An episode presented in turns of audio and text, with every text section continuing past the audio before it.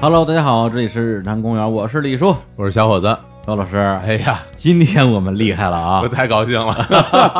哎呀，是还没聊呢就开始乐 了。我这这我爱听这个。哎呦今天聊这个话题可嗯太精彩了，是啊，因为就在呃前不久啊，澳门一代赌王何鸿燊先生，嗯，呃，先去了，哎，呃，终年九十八岁。然后那两天啊，就是大家可以刷微博啊、微信朋友圈啊，基本上刷屏了，是讲他这传奇的一生啊。对啊，四房十六子是吧？啊，十六个孩子，这关于这个遗产继承的问题。对天哪，就看好像大家都对他们家这家事儿如数家珍。哎我真是挺意外，哎因为这这个赌王的名声啊，这是大大有名、嗯啊，这老老早啊，小时候就就听说嗯，但说实话吧，真的不太了解。是，就是对他整个人，包括他整个家族这些事儿嗯就不太熟，反正就老看到一些呃花边新闻或者八卦八类卦啊对，但是其新实幕但是僚什么的。对对对对，但完全没有搞清楚到底是怎么回事儿。哎，然后那天李叔跟我说，说我能找一嘉宾，哎咱聊聊赌王。我说好啊，这个、哎这个太好了。结果就隔了一天，嗯李叔在群里说，嘉宾找着了，哎哎，而且嘉宾怎么找的这事儿，嗯，必须得说说。那天晚上呢，本来我是想睡前稍微啊看两篇文章啊，嗯我我也我也扫扫盲啊科普一下，看看赌王到底怎么回事儿。看完我就睡了。结果好家伙，一下看到晚上三四点。嚯，对，因为网上本身文章也很多啊，不同的角度来写的，而且其中有一个系列写的尤为精彩。嗯基本上把赌王这一家子啊，赌王、赌王他老婆、他孩子、他妹妹啊，甚至他的一些亲朋好友的事儿全给写了，这一篇接着一篇的看。问题是，同一批人的这些故事，以不同角度写了很多遍，我也看了很多遍之后，我发现我背下来了，哇 因为这这是我的一个个人的一个小小能力啊，啊，就是快速记忆能力比较强。结果我第二天中午起来之后，就斗胆发了个朋友圈，说：“哎呀，看了一宿的斗王八卦，我觉得现在你们你随便问我，下面就能给你讲一期。”嚯，哎，结果发完之后，我朋友圈就有一个好朋友啊，多年的老友叫谢小学，也是做娱乐记者的，嗯说：“哎，你要真想聊一期的话，我倒认识一个人，嗯然后他特别了解香港这些娱乐八卦啊这些事儿啊，要不然给你推荐一下。我说你说的那位朋友不会 是高能一辈子的易姐吧？他说嘿没错，就是他。来，我欢迎易姐。大家好，我是一姐郎小 贝。哎哎呀呀，我没想到啊，哎因为我看一姐这个这个公号哈，哎然后看她写的那个波澜壮阔的这些嗯，八卦啊，就本以为这个一姐是一个这老前辈，大姐，啊，就觉得这啊，这是香港这些事儿我都熟，我都熟哎呦，感觉就是那种啊，大姐，结果哎一一见面感觉这是一小 姑娘，别看我是小姑娘，嗯我是老司机。哎呀，哎呦， 哎，哎，所以后来就跟易姐接上头了。嗯啊我这景仰之情，滔滔江水啊。哎呀，对，就看她的文章，真是受益匪浅。就是我之前做功课的时候吧，都有一种工作的心情，哎，哎，要做做呃资料什么的，是吧？这期节目做哎功课，看得我这欲罢不 能。看完之后，我还搜别的那周边，我说那人是谁呀？ 然后那个又是谁呀？ 对，对，就是哎这种查资料，的确它有很多的乐趣。对啊你发现一些之前根本八竿子打不着的人，原来他们都认识，真的就全连在一起了。对特别爽嗯。然后跟一姐也盘了盘道啊，发现其实以前算是也算同行啊，以前是在媒体工作，啊，是的，是的，我以前我当过三年的那个电视编导，然后哦又做了五五年娱乐记者。啊，嗯、在南都娱乐周刊，哎就之前跟卓伟老师是同事嘛，哎呀我也曾经跟朱伟老师是同事，是吧？啊，在《新京报》的哦，时候，是？吗？啊对啊，你跟卓伟老师还当过同事？那嗯当然了，那呃你有没有学点儿什么啊？没没学着，哎呀啊因为当时我们跑这个叫什么八卦口的记者、嗯啊，就不是我，哦不归我负责，我们有另另外一个同事叫雷 小狗，嗨，他负责跟周伟老师搭 档，怪不得啊对，天天跑什么婚礼啊、火葬场啊，就哦这这这这这些事儿。可以那你跟周伟老师搭档过吗？我们没有搭档过，啊但是我们每周都要开例会，然后大概就我们我们应该共事了有七年吧。我天啊嗯对啊，那应该从他那儿听说了不少的 那必须 啊！就每次饭局，那都是呃八卦大收获的那种感觉。哇塞！那你们这饭局是不是都得包间啊？是吧？边上要是有人听着，那还是得啊了那也不一定。。不是提啊前关手机。哦 对，哎，不过我发现那时候的嗯媒体人，特别是所谓传统媒体人，嗯大家都有一个非常好的一个习惯，就是知道的人都不说，对对对，是吧？因为跟你说的人，他敢跟你说，就是相信你， 啊相信你不会外传。哦对，所以那时候好像好多就是后来被这些呃，咱们就说是啊小报啊、嗯八卦媒体爆出来的新闻，嗯其实我们早三四年、五六年就知道了，就大家就圈里全知道，只不过谁也不说，比如谁早就结婚了，谁有个孩子呀、哦谁跟谁俩人是一对儿啊，就没有人去说主动去报这个事儿。嘿，呃，后来好像环境有些变 化，嗯是后来就靠这个赚流量嘛，就是一些那种那种呃八卦媒体什么的、嗯，啊。然后我们现在正规军之前的正规嗯军，然后就慢慢的淡出江湖。哎哎呀这主要是你进入媒体行业稍微晚了点儿，啊，对，正好对赶上媒体行业最衰落的时 候。是啊，就以前你看南方报业，以前九九零年代、九十年代嗯一个月一万块有啊，那个时候一个月可以买广州房子，对吧？嗯然后万元户， 对呀，然后后来后来我入职的时候，二零一二年那个时候也是啊、你说九十年代一个月一嗯万块，二零一二年还是一个月一万块，然后你说那那这不这不闹吗？这是这个是惨了点儿。哎呀，哎，你别说，我零几年是入职的时候也是一万块，你们都挣那么 多，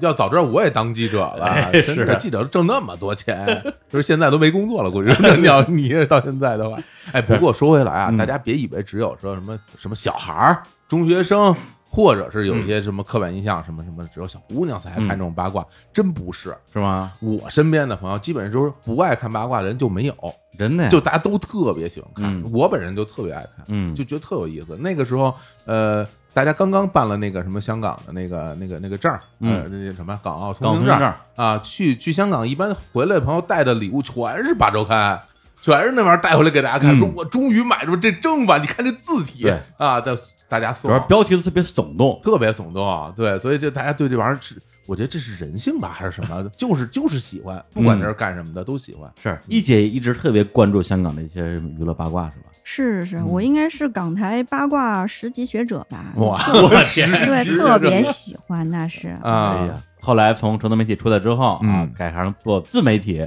对啊，就现在专门儿也不能叫专门儿研究吧，哎，呃，哎专门儿负责科普科普娱乐娱乐八卦，因为所你说所有的，你说写故事就写八卦、对吧？嗯故事会那也不就是看八卦是吧？嗯嗯然后你看所所有的那种社会新闻，其实也都是看别人家的八卦，对吧嗯，所以我觉得就一个号吧，就像讲故事一样，也别看它是八卦就行。哎嗯，所以今天我们给大家好好来讲一讲，哎哎，赌王何鸿燊先生，嗯他这个波澜壮阔的一生，是以及哎他这四个老婆十六个孩子，啊，嚯，，这里边这些豪门恩怨 李叔感觉是很 熟啊，那当然了，到脱口而。出，好，哎，哎，但是这个节目我不确定是不是一期能聊完啊，嗯一期聊不完的话，我们可能还得来个上下集，那大家就催更了，那着急，那是啊太着急了。是啊，本来我们还想说，哎，要不然先聊点大家最关心的，嗯啊，先聊聊这这这老婆孩子的事儿。后来我说，如果我们不把他呃何鸿燊他嗯自己一生的、嗯啊这些波澜壮阔的个人生涯讲了的话，大家也不知道这人是怎么回事儿，就凭什么有这么多老婆这么多孩子呀一？定，我就觉得啊，这一个人怎么变成这赌王了？哎这从何而来呢？首就是富吧就是我怎么不行啊？是吧？哎啊，嗯而且说他是著名的啊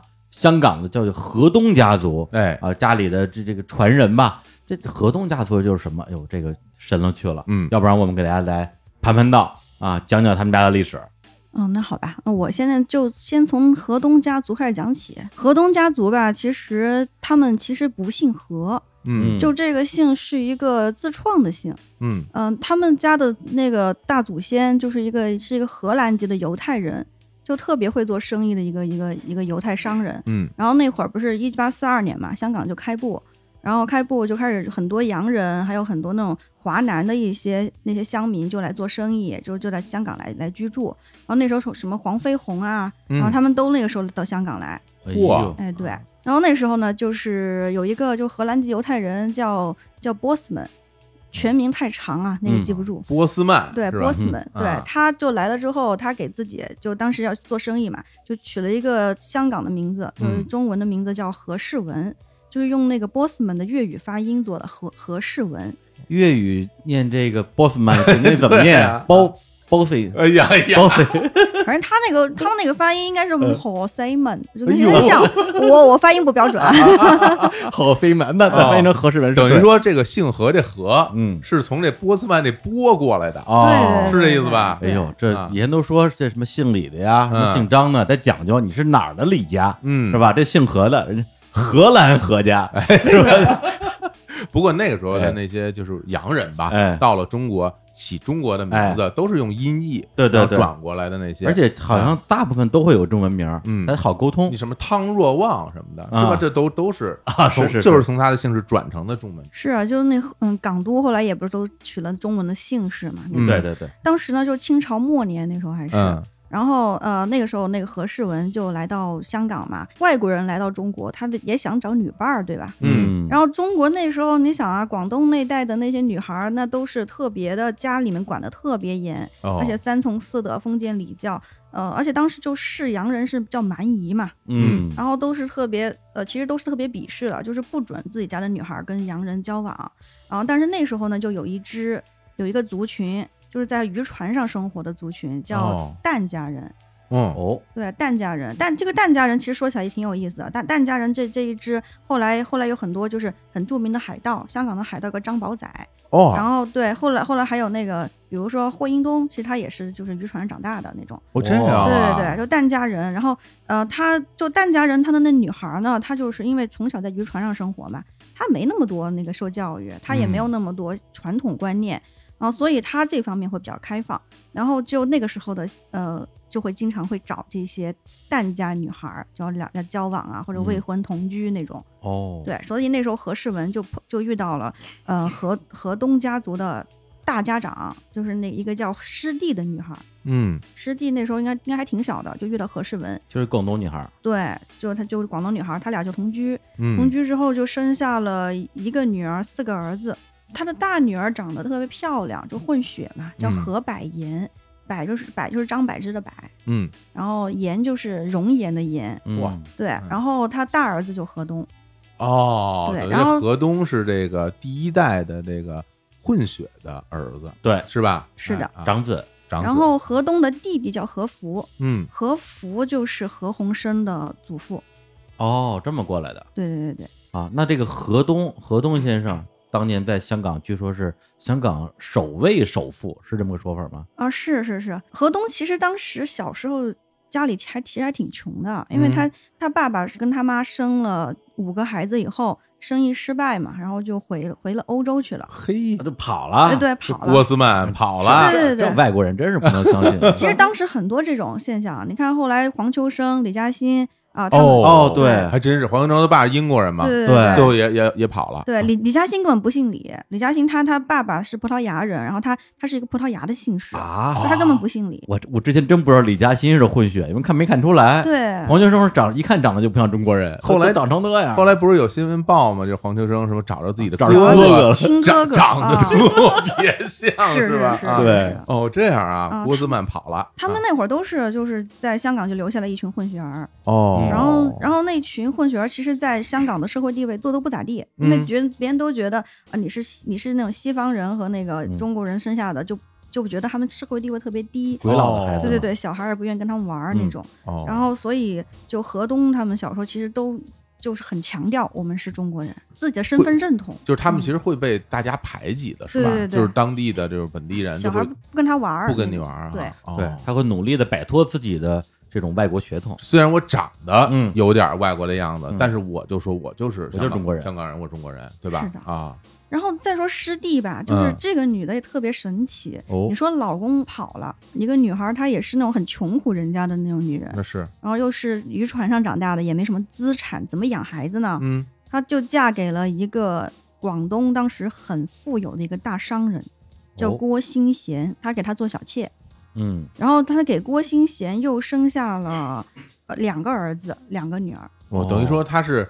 带着他自己的这么多孩子嫁给了那个商人，对对对然后对对然后又生了四个孩子，对对对哇对。啊，然后他后来跟那个商人就离婚了。哦，啊，也也不是离婚，就是走了。然后他把他的大儿子叫叫何甘棠，大儿子还有两个女儿，就带到那个何家，就跟何东他们一起生活。哦，对，然后就是所以何甘棠是一个，嗯，跟何东、何福他们是一个同母异父的关系。嗯，然后这个何甘棠，我接下来会说，也是个很重要的人物。哦，哦，对，这个跟何福是那种同母异父的这样一个弟弟，嗯非常重要。这个挺有意思啊，嗯因为这个人他等于说跟着母亲走了之后，还姓了之前父亲的姓儿，对，他还姓何，哦，对吧？他还姓了哦何对，啊，他姓了他妈的前夫的姓嗯前，夫的姓儿，没跟自己爹姓，对，哎呦啊，也没跟自己妈姓，因为妈姓施嘛，嗯对对吧？？啊，挺神的。嗯，后来这这几个孩子，然后师弟吧，就自己，反正他之前他在那儿也得到一些财产，嗯然后他就让他的几个孩子都读那个黄仁书院，哎呦就他做的几笔投资嘛，就是一个就是让他的所有的儿子全部都读那个香港最有名的一个贵族学校，叫黄仁书院。哦，就当时孙中山、唐绍仪，啊、后后来霍英东他们嗯读的那个、那个学校，那个哇中学就特别好的学校。然后他做了第二个决定，就把他的大女儿，就那个何何百言，嗯长得特漂亮那个混血儿，嗯，然后嫁给了当时的一个买办，就当时香港一个很富有的买办叫蔡兴南。蔡兴南这挺厉害的这人哈，他当时是怡和洋行的买办，哦，然后他当时就资产特别特别多，也掌控了整个香港的一些贸易。嗯，然后她那个时候已经五十多岁了，然后何百言十几岁，可能就比她她老公都小快四十了。哎哎呀，呦而且当时那个蔡兴南老人家有一妻五妾，哇，哦，但是没什么孩子，所以当时何百言长得又漂亮又嗯小，嫁给他之后马上生了一个儿子一个女儿，嚯，就得宠嘛那。肯定得宠。嗯对，然后那个那个老人家高兴 了呗，呃，这本来应该是叫老公，但是这 是老人家是吧？对，也行，老人家，对，啊老人家高兴了呗，啊然后就就资助那何家，然后哦而且还特别看重那个呃何百言的弟弟何东，嗯哦因为那时候何东从黄仁书院毕业了，在那个海关工作，然后然后蔡兴南当时觉得哎这小孩儿呃挺机灵的，就把他招来招来到自己的那个洋行里边儿，然后嗯就来帮自己做事儿做秘书，然后后来又把那个何东也提拔成了一个买办，哦，怪不得刚才你说他把他女儿嫁给这个老人家嗯是一个对投资，对，确实个投资行为。是，而且这一段儿其实我觉得特有意思，就是后来当时张爱玲不是在那个香港大学有在读过书嘛，嗯我估计她就是这在香港的期间听说了何家的八卦，然后她后来出了一本书叫《连环套》，哦，然后连《连环套》里边有一个女主人公叫倪喜，就是嗯霓霓虹灯的霓，喜喜欢的喜。然后这这个倪喜的整个故事就跟师弟一模一样，哇，就把自己的大女儿嫁给了一个印度的远房的很有钱的一个亲戚。哦，对，还影响了这个文艺作品的创作啊，对对对，我嗯我我觉得那个那本小说应该就是影射何家的那个曾祖曾祖母。哦。嗯或者说他们何家的事儿太值得被改编成这种文艺作品了。哎，不过我觉得还挺怎么说，挺不可思议的。嗯你想这个师弟这位这位老太太啊，嗯，她也没上过学，她也、嗯是吧？她这从小在船上长大，她怎么就能带着自己的孩子还嫁给这有钱人？然后她还能知道让给自己孩子去什么读书啊嗯什么的，这一步一步安排，感觉好像她脑子里对这些事儿的就是呃决定特别嗯清晰，她就知道她应该做什么样的事情，是对吧？跟她我但是跟她受的教育又又不相符，感觉我这我这个好像有看过资料，啊就是说师弟他小时候他喜欢听戏，啊喜欢看戏文、听戏，然后而且师弟喜欢赌，啊，对，他也喜欢就赌钱。啊，这血统从这儿来的。是的，是的，是的。然后哦这个是有资料显示的啊嗯。然后当时还说，就河东何福小时候嗯特别擅长数学，然后嗯河东何福、何甘棠他几个儿子，嗯小时候特别擅长数学，然后也很喜欢博弈，就喜欢做那种，也喜欢那种流连那种赌摊，喜欢去看那种。哦，哎呦，这个方面的血统都是从他他从他母妈亲那那儿来妈的那边来的。 哦对，就原来师如弟此真的是特别有意思的嗯一个挺厉人。害的啊。那这个河东就跟着他的这个叫姐夫了吧，对，哎就慢慢就跟发迹了，是吗？跟他姐夫就做买办嘛，嗯买办当时是得不得了的一个职业呀，嗯而且哦颐和洋行怎么说呢？就当时到了六七十年代，其实香港都有个说法，说什么控制香港的，呃，是港都、马会还有颐和，哦，就讲讲有这样的一个说法。哇，因为他真的投资了很多很多很多大企业、大集团、大地皮什么的，那势力非常大了。对对对，所以就河东后来就发迹了嘛，嗯，嗯他自己也开始做自己的什么实业集团，就发迹了，还把几个弟弟全都带起来了。他是第一个获准在太平山顶居住的华人哦哦太平山那时候是一个贵族富人区是吧？啊，是呃，因为当时在哦在中环半山居住，嗯，就当时半山那边其实都是那种洋人啊，那种那种很有地位的人才能去居住的。河东就是首个获得居住许可的一个华人，嗯，所以他真是真是挺挺厉害的一个人物。当时香港人就会说，假如说你不自量力，他就会说你以为你是河东吗？就这种。嘿，我去哎呀，我们都都说什么？你以为你是什么什么霍英东什么的，对是啊吧？这我是我们比较熟的嗯，嗯对。那看来这河东在整个香港的大家的社会上都已经成为一个符号型的人物了。嗯哦，其实河东发迹还靠他的一个一个女人，就哦，他老婆，哦，他他老婆叫麦秀英嘛，啊，麦秀英他他老婆的爸爸就是也其实也是一个大买办，也是一个大商人，嗯所以就河东能够发迹，其实一个靠他姐，嗯，一个靠他老婆，然后当然他自己也挺厉害的，就黄仁书院，然后特别特别厉害。嗯，而且他那时候不光是有钱，而且嗯他这个社会地位啊，包括他来往这些人啊，咱对说出来都挺吓人的。他跟康有为、梁启超挺好的，嗯这话说的轻描淡 吓死吓死我了。啊，而且我看他跟萧伯纳的合影，对是是是，因为因为他当时社会名流嘛，只要嗯有那国外的那种大型的那种文豪啊，嗯或者是其明星啊，就来嗯香港，他都会去陪同。哦，那就这种。然后其实你要说河东吧，他其实挺爱国的，特别爱国。嗯，河东他那个时候，嗯、他自己觉得自己是中国人，然后他他跟他跟所有人说，说我宁愿做中国人，也不愿意做欧洲人。嗯而且他当时不是抗战争快要爆发了嘛，对，应该已经爆发了。然后他就写信给张学良，说我的儿子就何世礼，嗯嗯，从那个英国皇家军官学校毕业了，就是您看我家我儿子能不能去您那，请您麾下效命。去抗日对，哇，然后后来他真的就把他儿子送去抗日了。哦，他儿子当时可以入籍英国，但放弃了，就去抗日了。嗯，而且当时其实挺惨的，河东家族在抗日战争的时候，就后来香港沦陷嘛。对，然后香港沦陷的时候，他们家付出很惨重的代价。就他老婆，他那个呃，妻他有两个老婆，就妻子麦秀英，当时被日本就日本军人然后抓到嘛，就活活饿死了。哇，是，啊就真的是他老婆没没得没得善终，嗯然后活活饿死，直到那个日军撤退才就是安葬，挺惨的。而且他对后来有几个儿子和几个女婿都是被日军都是嗯、弄得挺不好哎的。呦，这经历了战争的浩劫。对对对，刚才讲的是河东啊，这嗯好像叫什么河东爵士是吧？哎对，河东爵士的一生。嗯那他的弟弟是何鸿燊的爷爷，是这样吧？是的，是的。啊，叫何福。何福，嗯，就何鸿燊的爸爸叫何世光，嗯然后是何福的第三个儿子，哦，嗯何鸿燊又是何世光的第九个儿子。我家伙对他们，生就大家族嘛，何福也是生了很多孩子，然后哦嗯嗯，但是和服呢，和服这一支就有点多灾多难，就因为他们这一支吧，都比较喜欢就玩股票，哦，然后就喜欢赌赌钱。一九三四年的样子，然后就中了一个叫魏连龙的人的一个奸计，嗯然后手头就买了很多股票啊。后来魏连龙就一把沽清，然后他们家就损失惨重，然后本从很富有的的情况下就欠了很多债。当时何鸿燊的几个叔叔还自杀了，哦哦，就是赌王他的父亲那一代。对，就他父亲那一代，他父亲欠了很多债嘛，然后就把香港的房子卖掉，嗯然后带着几个子女，年幼的子女躲到越南。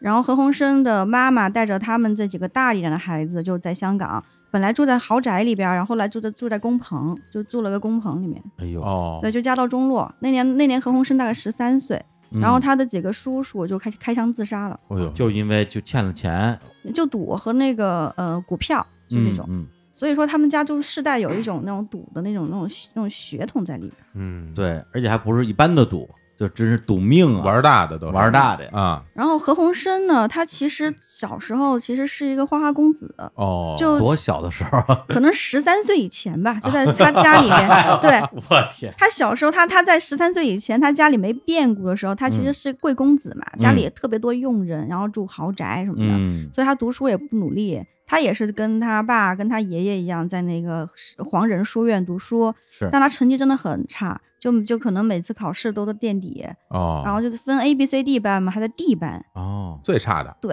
啊，对当时不学无术的富二霍代那英种霍英形象啊东还笑话他，就霍英东是应该是他学弟，霍嗯英东还笑话他，就是说我当时成绩可好了，就 A 班拿奖学金，那何鸿燊成绩差，就 那种。不是听这些人呢，这都是同学，人家啊啊，，还比这还 个比这个啊，是，啊然后何鸿燊当时也觉得就自己，呃，觉得自己零花钱多的花不完嘛，他也嗯没什么危机感。就那年一九三四年，爸爸和叔叔们出事儿了，他们家嗯家道中落啊，然后他就学费都快交不起。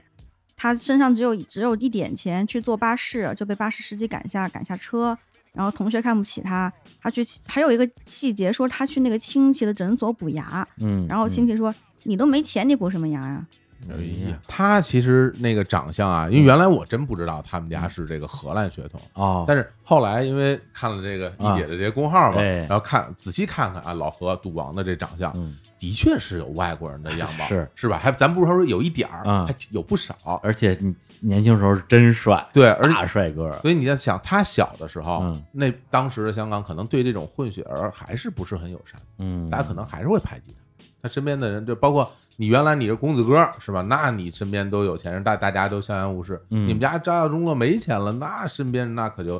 看你不顺眼了，就得是就得欺负你了，是吧？是，所以他当时也受刺激嘛。嗯，然后他他妈就跟他说，就说，呃，那你要不就像哥哥姐姐一样，就出来做事了，半工嗯半读啊、哦你要要不要不你就自己努力一点儿拿奖学金，嗯要不然我们家真没钱供你了。嗯你，看，对，何鸿燊后来听到这个就发奋努力嘛，嗯，也也真的是聪明，就一个学期，他是第一班嘛，嗯，他就能拿奖学金了。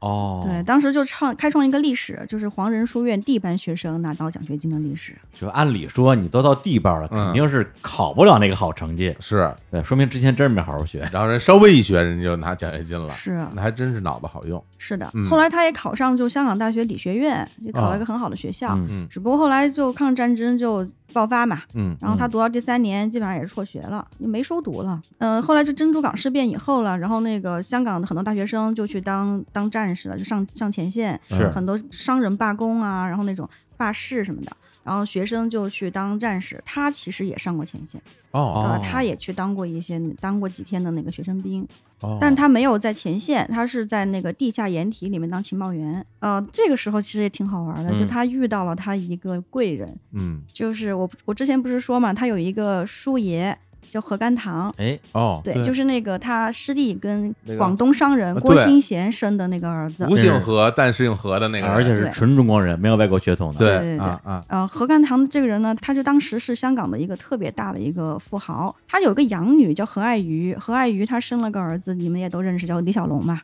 对我天，然后也是何家哎人，呀是李小啊嗯龙其实也何家人，你说起来跟何鸿燊可能还算个什么表兄弟什么的。哦嗯，何甘棠那个时候，你知道是怎么碰到的吗？就是他嗯那个时候在防空洞里边做情报收发的时候，那个防空洞正好在何甘棠家的花园下边，嗯，哦，然后就是他就是看到自己的那个可能是侄孙，嗯，然后就跟他说，就问他说你怎么在这儿什 么的，对，冲着冲着下水道，就发现过程不知道，但但就是怎么就这么遇上了。哦，后来何甘棠就建议他，就是说，嗯嗯，那那时候香港好像还没有完全沦陷，嗯然后就建议他说，香港沦陷是迟早的事儿，啊就是说你现在去澳门吧，啊，说呃，如果说是这个日军控制了香港，然后东南亚这边就危险，然后那嗯么的话，如果澳门可能是最后一块能守住的地方，嗯，就说你要不要去澳门试试？然后他还给他的那个那个侄孙，就是何鸿燊介绍了嗯一个人，就是当时在澳门联昌公司啊、呃做事的一个叫斋藤的日本人。何鸿燊当时就拿着十港币，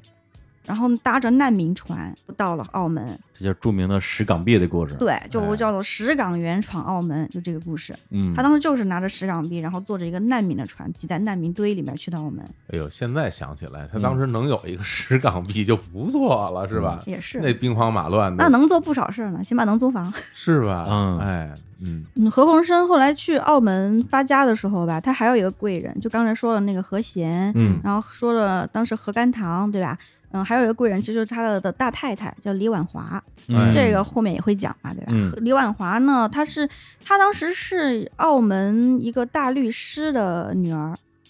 就当时她爸爸在澳门非常有势力，嗯，当时有个有个俗话俗语叫什么“寒水会结冻”，这种就是对水叫一声，那个水就会结冰，这意思。哇，这么大势力啊啊！ 不是这堪比那什么九品芝麻官儿，然后对着河说话，鱼都叫啊出来了。啊死人骂活是吧？死人骂活 吵架王那段是吧？大律师嘛，哦，对对对对这对，不就是这啊样吗？壮士？哎，对，就是他爸爸可能在澳门的上流社会吧，嗯就很有影响。哦啊、当时何鸿燊其实最早也是让李婉华教他葡萄牙语，啊，对，这儿是插一句啊，嗯李婉华听上去像一像是一中 国人，他是一纯外国人，哎是一葡萄牙人，是啊，而且当时李婉华被称为就是澳门第一美女，第一美我女我看照片了，啊，特别美，真的呀，真的很漂亮。哎呦，嗯，年纪也挺小的，那嗯时候、他俩认识可能也才十就十八九岁，十七八岁的样子。嗯，因为嗯李婉华十九岁嫁给何鸿燊了嘛，哦，然后何鸿燊跟李婉华就恋爱嘛，相恋，然后结婚，就没没多久就结婚了。嗯结婚了之后，何鸿燊应该也是通过李婉华家里嗯，啊，可能在澳门这边人脉呀、什么什么都拓展了有势力啊，那这是肯啊定有实力，水都结冰了。所以何鸿燊发家应该跟他大太太家里的势力也是有一定关系的。哎呀，他真是一路都有贵人相助，是只不过有的呢是碰上的，嗯有的呢就肯定是他自己啊有有意识的哎去寻找的资源了，那是，然后他去了澳门之后吧，就斋藤介绍他进了联昌公司。嗯联昌公司是一个贸易公司，就专门从事一些海上的贸易活动。嗯那个时候呢，何鸿燊他自己精通英文，因为黄仁书院的英文都很好。嗯然后联昌公司里边的高层就是日语和葡萄牙语哦交替的那种，所以何鸿燊就觉得哦，我要好好做事，一定得学好这两门语言。嗯他就业余时间就拼命的学日语、学葡萄牙语，然后这个时候也就是认识他大太太嘛，李李婉华。哦这个时候李婉华就教他葡萄牙语，他这两门语言都精通以后呢，嗯，他他又有超群的记忆力。他老板发现我带着他出去，我问谁，哎，这个我这个客户的电话号码是多少来着？他不用翻，他直接给你背出那客户的电话号码。我天，这最强大脑啊，对，这就个就两千个客户的电话号码倒背如流我。人肉计算机，人肉黄页，人肉行业，所以啊他老板就觉得，哎呦，我这样一个人手啊，我聘这样一个人，我比聘用十个人还强。真是省了好多钱，嗯对，所以当时就就擢升他为合伙人了，就第二年哇，哇，他就升得飞快，而且他真的胆子挺大的。嗯当时老板嘛，就特别派那种，因为他他自己能力很强，就派他做最危险的事儿，比如说海上押运。然后啊他海上押运一船货物呀，碰到海盗怎么办？碰到那个日、日军怎么样怎么办？他真的碰到过日军，嗯但他他会日文。哦，当时我看到有一个故事是说他在海上的那个货物，就运送货物的时候碰到那日本军队，嗯然后当时别人所有人都是都说完了完了，然后他呢他就把那个一个大的那个船帆白布，嗯，就用一红油漆画了一个那个日本的国旗，哦然后呢就过去跟那个日军用日语熟练的交谈，没事儿了就放过去了。啊，等于就是骗这帮日本鬼子，对对啊对说我们这日本船，对啊，呵，或者说给给日本人运货的呗，对对对啊，冒充就嘛，就这么过去了。嗯所以当时联商公司当时在那个战乱期间其实是稳定运营的哦，哦，所以他后来才第二年还是第三年啊，他就被老板分了红利，分了一百万。十块钱就变成一百万了，是的，哎呀，这很难想象啊，啊，嗯确实是嗯，商业奇才，嗯而且有勇有谋，而且有人脑子，人生有了这个大的际遇哈，嗯嗯一百万的话，其实就已经当时啊，已经够去买一个公司去打本啊。嗯然后那时候他妈就觉得，就是说，嗯、儿子虽然事业很成功，但是每天海上押运特别危险，是就劝他说，你能不能做一点比较安全的工作呀？然后他那个时候就就去了，也是经人介绍，就去了那个澳门贸易局，就当公务员儿。哦，对，他公务员儿当过一阵，然后在澳门贸易局，他又遇到一个特别牛逼的人物，嗯，就是何贤，你听都姓何啊。然后对啊何贤的儿子应该你们都很熟，哎就何厚华， 哎，澳门特首，特首啊，特首前特首，嗯哦，那他们不是一家儿，对他吧？不是肯一定家，不是人一家家肯人定家不是一家，人家和啊贤是真是中国人，姓何是吧？是那啊是澳门合家，对他是荷兰合家，对他这是荷兰人哈，是何贤是他当时在贸易局同事，哇，对，然后何贤当时被称为澳门王嘛，啊，那时候已经是澳门王了吗？因为他在澳门就是根根深势力非常强大的那种。哦，当时有一个赌王叫做傅老荣，嗯，嗯，傅就是师傅的傅，嗯傅老荣。然后那个是那个傅老荣当时在澳门就惹惹事儿了，被人绑架了，嗯，然后绑匪还把他的一只耳朵给割了，就、哎呦就哎呦寄回来，寄给他家人，嗯他家人很急。最后是和贤出面摆平了，就傅老荣就安安全全放回来了。这么大力量，对，就何贤是很很有能力的一个人，太有面子了，对，这个啊绑匪都能沟哦通，嗯，那种黑白嘛，那种黑白两道嘛也。是，后来何贤就和何鸿燊合作了一个，就成立了一个洋行嗯在澳门，然后他也就这要这又让何鸿燊的一百万就增值嘛，就变成了很多钱。然后这是何鸿燊的一个第二个际遇。第三个际遇当然就是后来我们都知道的，去一九六一年，就澳门政府说我们开放那个赌牌了，我们开放那个赌场赚赢钱了，嗯然后你们谁组个公司来竞标吧，嗯然后那个时候呢，何鸿燊当时就和他老同学霍英东，还有一个叫叶德利，嗯，应该也是他亲戚，还有一个就是叶汉，嗯，就是就嗯赌神叶汉，赌神，对，他就和一个真正的赌神叫叶汉，霍英东，嗯、何鸿燊、叶德利、叶汉四个人就一起组了一个公司去竞标这个澳门赌场的专营权，就啊一九六一年，就那个时候就进入澳门的博彩业，对，就那时候刚刚进入博彩业，嗯然后那个时候其实何鸿燊的钱啊，后来我看到那个他们有的那故事说嘛，就嗯有的报道说、何鸿燊的那个钱，其实那个时候钱是问他妹妹借的，就何婉琪，哎，嗯就石姑娘何婉琪，就应该是借了两百万给他。他们四个人就拿到那个专营权以后，四个人就开始在澳门独大呀。嗯，澳门那时候只发了一张牌，就澳门赌场只发了一张牌。啊就拿到专营权就只有他们一家儿，对，就是它叫做澳门娱乐什么集团嘛澳，娱也也啊也叫澳博嘛，对吧？哦澳博的那个专营权本来只有澳博一张牌，就嗯全澳门只有何鸿燊的那个葡京他们那一家能能开赌牌。啊后，来到了二零零二年，然后就就拆了嘛，就就澳门政府就说哦，我们能不能能不能再多开几家？然哦，后，后来就一开三，后来又变成一开六，就变成三张三主三副了。就那种那等于说之前那么多年一家儿垄断 到二零零二年哇，，那那那所有的钱都是他们的呀，而且对现在大家也就是说，当时那时候那一九六几年的时候嘛嗯，他们几家公司应该是除了他们还有别的公司去嗯竞争，是吧？的去是的竞是的争这一张牌，嗯，那还那还不就是谁赢了这一张牌就赢了所有的钱？对，而且对吧在他们竞争的时候，之前澳门不是已经有几个所谓的老赌王了吗？是嗯啊，那他们也不可能说就拱手把这个位置让出去，对，其实老赌王老赌王是赌王啊，但是赌王没资本呀、对吧？哦，那赌王啊，啊他他们是真的是赌王啊，是赌赌徒之王啊！哎对呀、我以为是开赌场呢，原来原来是 对，原来玩赌，原来是自己去赌的人，就感觉人家这个哦啊这个嗨老何是吧？这何鸿燊嗯他是这个开赌场的赌王，啊对 吧？你何说嗯鸿燊是虽然是赌王，他从来不赌，他从来不赌哦博。啊，然后是这这里面就这里面真正的很懂赌博的是嗯叶汉、啊啊，叶汉当时是当时是澳门最大赌场的一个最有名的荷官，哦啊是荷官啊，是他之前就当过荷官嘛，澳然后 门赌场性感荷官，在哎，线发 在在线发他那个财时候， 他那个时候就是叫他那时候就叫赌神。然后啊，其实像现在香港的很多赌片儿，赌嗯神、赌圣、赌侠，什么什么上海滩赌圣，嗯，还有赌侠大战拉拉斯维加斯嗨特。别多，可多了哎，对啊，其实我觉得这跟叶汉的整个命运是有关的，啊，就都是以他为原型啊是吗？我觉得多多少少都有。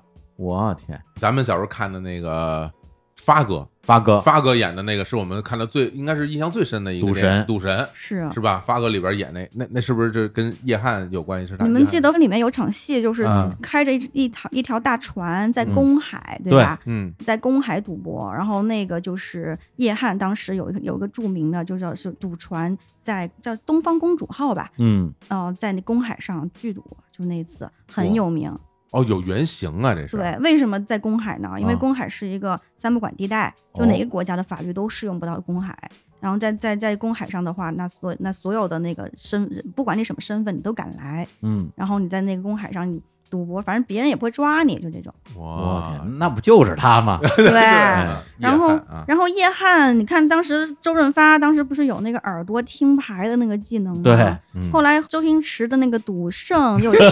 是不是有天眼通嘛？周就星驰是天那眼通这样了哎，对对对，呃大家看不见啊，我已经我已经学的正是两个手指有什么太阳穴，然后还还弄眼睛，弄眼睛对对嗯对，当然不是天眼通嘛嗯。对对对其实这个都是叶汉的东西，不是，要看是真会吗？他是他不没有天眼 通，天眼通那对，谁没有但那但个他会听那个听骰子，啊，对，哦哎，对对对，不是说嘛，就是这个听骰子，这是是真的呀，就是是说，真就的。你能听出来这骰子现在是几，嗯是大是小，你都都能听出他来。能听，他他就是能能，他发牌，他知道怎么发，啊然后他那个听那听那个声音就知道这里边是什么。的我的就那很天那厉这真害赌神了，这个对哎，而且他还有一个叫《风云十二计》，这个是什么呀？这个具体我当然没研究，我又不读。 啊像是降龙十八掌对之类是的是是，他他有啊总结什么风云十二季之类的。啊，然后，嗯、还有就是之前不是周星驰和巩俐演那个叫《上海滩赌圣》嘛，嗯，嗯，叫《上海滩赌圣》那个故事其实也是叶汉的故事。哎呀，叶汉当时当时就是传有个传说叫做广东仔大破十里洋场，嗯，然后那个故事其实就是叶汉的故事，就在、哦就叶汉在上海大杀四方的意思。嗯我那真是个传奇人物，是，包括他到晚年了，到晚年了，就是他不是被后来被何鸿燊排挤出来了嘛，嗯嗯他就没有再去澳门赌，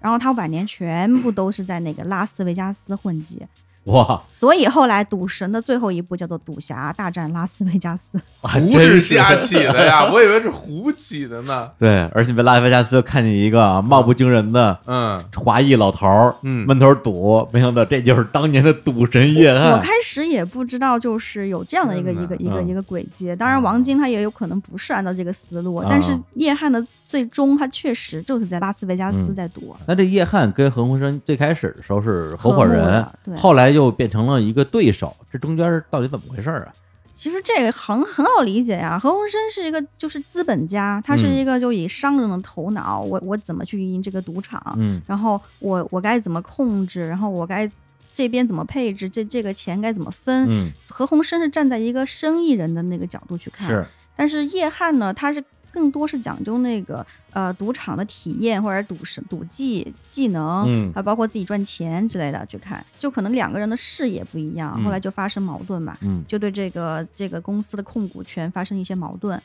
其实那个时候，霍英东其实完全不管了。霍英东一直觉得，哎呀，这个赌博啊，这个钱我不赚，我不想赚，就这种哇对。然后他就、哦他就不怎么管这公司，隔岸观火，啊是，然后就何鸿燊跟叶汉的矛盾后来越来越激烈。这个时候呢，就何鸿燊的妹妹就何婉琪，就石姑娘，嗯，她她是九公子嘛，然后她的妹妹石姑娘，对，两个人其实是年纪非常相近的，对，还他们俩小时候玩的最好。嗯然后后来石姑娘就进来了，就进那个奥娱。嗯，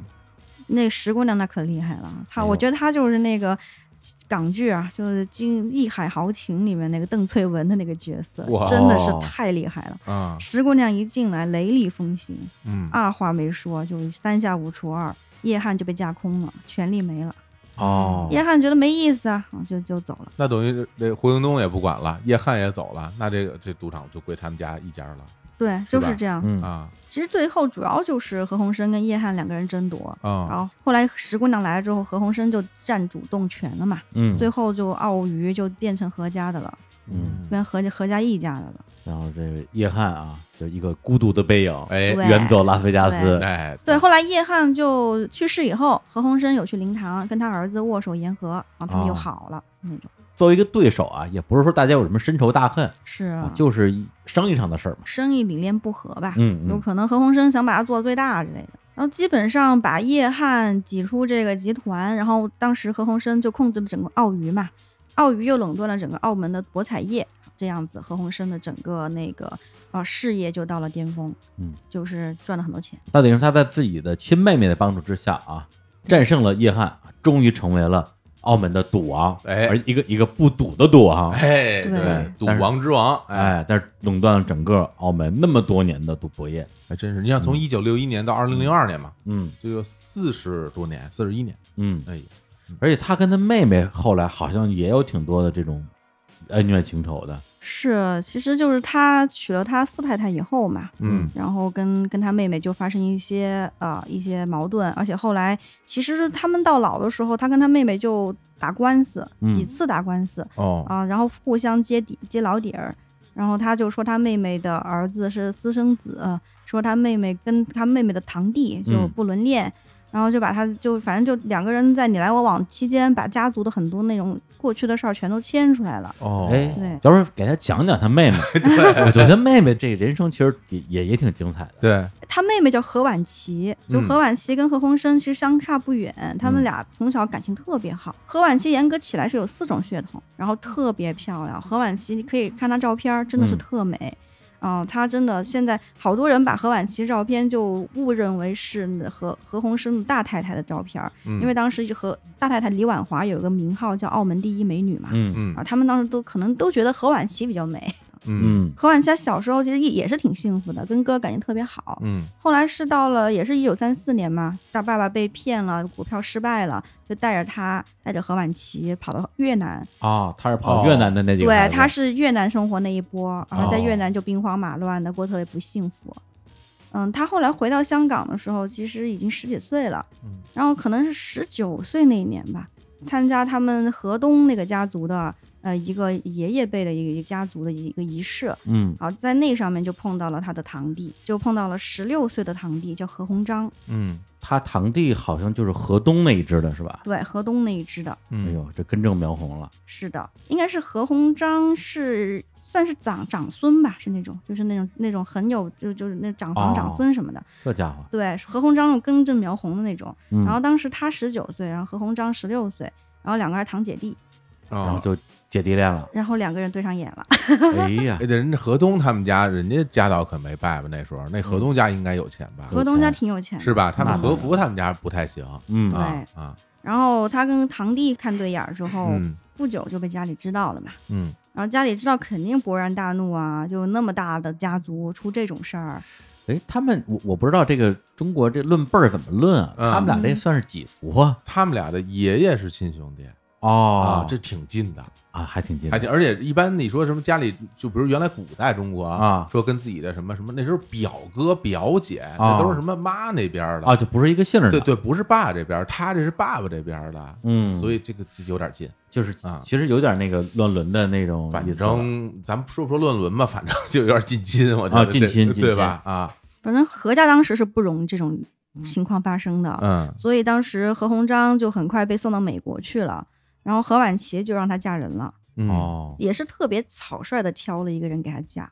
嗯叫叫麦志伟。嗯，看着看着是个富家公子，其实也就是坐吃山空的那种。哦哦，对，然后这个麦志伟吧，就家里看着还挺好的，但其实是一个就是有名无实。嗯、何婉琪嫁过去之后，就在很小很小的车和房里面就过生活，哦，然后可能老公也就没没什么没什么出息，嗯然后所以何婉琪当时过得很不开心，这也是为他们后来再遇见，然后就埋下伏笔了。哎，是开始也大家也都不知道，反正何婉琪也结婚了，也生孩子了嘛，对吧？？嗯啊，然后后来但是没想到呢，五三年五三年两个人可能隔了好几年了，两个人又遇上了，哦，又碰见了，又遇上了，然嗯后这一次那那比之前就更加爱意更加浓烈了嗯哎。呦，这人生何处不相逢啊？对呀，躲了绕来绕去躲不开这个人了，是后来就是他们俩遇见之后，这一次何婉琪就跟何鸿章就跟堂弟就产生了一段非常热烈的婚外恋，嗯长达四年吧，嗯就很当当时反正应该是很多家族好像也都也都知都道，知道对，嗯就何鸿燊后来就是拿这个去要挟他的嘛，哦，是，呃后但是这一次其实家族也也是很反对的，就是很很敏感的，所以后来就让那个堂弟嗯结婚了，很快就结婚了，找了一个英国女人。嗯英国女子叫于安妮吧，然后就两个人结婚了。啊，然后堂弟也结婚了，然后堂姐也是有婚姻的，看你俩怎么办呗，就那种。嗯，然后呢？但是他明明知道自己的堂弟结婚了，但还是为堂弟生了孩子。啊，哈哈对啊，这两个人都是在婚姻之外嗯呗。对，两个人孩子都是在婚姻之外，然后有了孩子，那她哦她老公知道这孩子是谁的吗？应该是知道的。哦，对，哦，所以就是那个何鸿燊说什么你们孩子是私生子什么的，是就这孩子吧？是有他其实他其实有有一个私生子，一个私生女，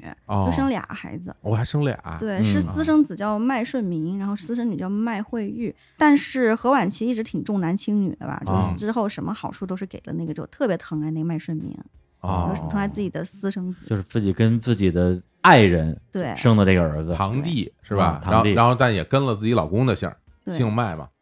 嗯哎啊，其实后来吧，他他们跟何鸿燊就帮帮大哥的时候，当时就是呃何鸿燊、叶汉，然后霍英东他们几个去竞标赌嗯牌的那个时候，嗯其实最开始竞标赌牌的时候是叶汉的想法，当当时当时澳门的赌王叫傅老荣，嗯就是当时我说的那个啊就被割耳朵的割耳朵那那个对对啊就被绑架了割耳朵的那个。嗯然后叶汉其实特别想挑战这个傅老荣的地位哦啊、想想做想把自己也做成那种特别大的商业大鳄的那种，嗯，所以他一定要找别人的力量啊，找找特别有钱的、特别有势力的人啊，哎，然后他就拉拢了那个拉拢了何鸿燊和霍英东，这他们叶汉叫什么？技术入股是吧？ 对吧？就是技术我虽然没钱，但是我有技术有啊，技术，对吧？我会赌啊嗯，，对，还有赌场管理经验，对，啊，然后，呃，这个时候呢，叶叶汉他们不是拿到了那个专营权嘛？然后嗯这个时候，其实赌场需要启动资金，然后他们可能就缺少这个资金，因为大大家钱都拿去打本儿啊，打那个那个那个竞标了。嗯啊，这个时候何婉琪就出手了，就也是何鸿燊问何婉琪求救嘛，何何何婉琪就出手了。嗯，何婉琪找的就是何鸿章，他堂弟。哎，连起来了，这我这这个我觉得是比较合理，因为嗯你想啊，他那时候他手里能有多少钱啊嗯？本他身哥都没有，本身他们家就没钱嗯是吧？然后她她嫁那老公也不见得有多少钱是吧？听她这么说，家里也一般。但是人家他那堂弟他们家可是有不的是是合这钱还是从何家何家身上出的，对，等于是从那河东那边出的，对是吧？哎是，啊其实何东当时有一个那个遗嘱，还是说有一个家规，就说何家子孙、嗯他们那一家不能从事赌博，哦，然后哦所以何何鸿章是不敢自己出面，但是因为跟对何婉琪的感情非常深，嗯，哦然后他自己其实也财产很多嘛，啊，他就拿了两百万港币就给了堂姐，嗯然后就说那就拿这个当启动资金，所以说当时他们澳娱的那个时候，呃，最启动之初最大的出资人就是何婉琪。哦，所以他就他那个时候算是天使投资人吧，应该是啊对对对，而且他最开始是只是天使投资对出这个钱，按理说也应该占股份啊，对，对，后来的话他自己本人也加入这个公司，而且已经是公司的实际的操盘手了，是的。而且何婉琪这个人呢，也是挺有商业才能嗯的，女中豪杰，对，我不是说她就是《义海豪情》的九姑娘嘛，嗯那真的是她不仅在澳娱有有声有色，嗯然后她还帮她的那个堂弟何鸿章炒股票、炒楼，然后炒地皮，嗯就帮何鸿章也是赚了挺多钱的。自己的爱人又美又会赚钱又精明能干，那嗯怎么不喜欢呢？对吧？哎所以他俩的感情是一直持续了很多年，哦那俩人也一直都没离婚嘛，还是后来也离了，没离，但是后后离婚是很后面的事很儿。后面的事情，，对，后来他其实什么时候才离婚呢？你想，他俩四几年好上的吧？嗯然后后来一直到七四年，到了七四年，何婉琪和全家一起到美国去了。嗯然后这个时候，她老公生意再度失败，好，这个时候何婉琪就觉得再也没有理由不离婚了，哦好，，她就跟她老公离婚了。对，他那时候其实年纪都不小了，对，哎年纪不小了。嗯而且那个时候，其实美国环境也宽容嘛。你想在那个港澳地区，你离婚的女人还是会当时吧，还是会受到一些不、不平等待遇。哦她到了美国很自由，就离了。离婚之后就回到回到澳门，就成了哥哥的助手。哦，对，嗯，其实最开始吧，就何婉琪是何鸿燊的得力助手。嗯当时其实何鸿燊如果不在澳门，然后别人就找他，就会说你找石姑娘就行。啊，嗯，对，所以所以当时其实兄妹两个是感情非常好就的。是我妹说了算，对对对，我妹说了算，你找我妹也可以，就那种。但是后来吧，就是到了后来，何鸿燊娶了四姨太，啊娶了四姨太之后，然后四姨太开始入局，入局澳娱干嘛了？他们俩就开始有矛盾了。哎所以正式的矛盾应该是应该是八几年的九几年以后就开始。等哦于这说相当于是这个老婆跟小姑子之间的矛盾是吧？家庭对，战争对，嗯嗯那个他的四太太应该是八六年认识赌王的。其实最开始赌王对她还是有点提防，就是说觉得这个女孩儿，哎，为什么老是想过问生意的事儿啊？嗯嗯，但是后来慢慢的对她也就放松警惕了，觉得这个女孩确实是很很精明能干的，可以帮她做事儿，也对她也很忠诚。嗯然后他就就一步一步的进入他的公司，然后后来四太把自己的哥哥，嗯然后也安排到那个赌场的账房去工作，嚯啊，对，这然后个重要的位置，嗯是的，而且还还抢走了就何婉琪，就是石姑娘在普京这个酒店开铺的一个专利。哦，对，就本来本来只有何婉琪可以啊，但是后来就是呃四太的哥哥家人也可以了。嗯这个时候其实就是在削弱这个何婉琪在这个澳娱的势力了。嗯，然后四太自己想一步一步上位的这种感觉，而且这个过程中，我觉得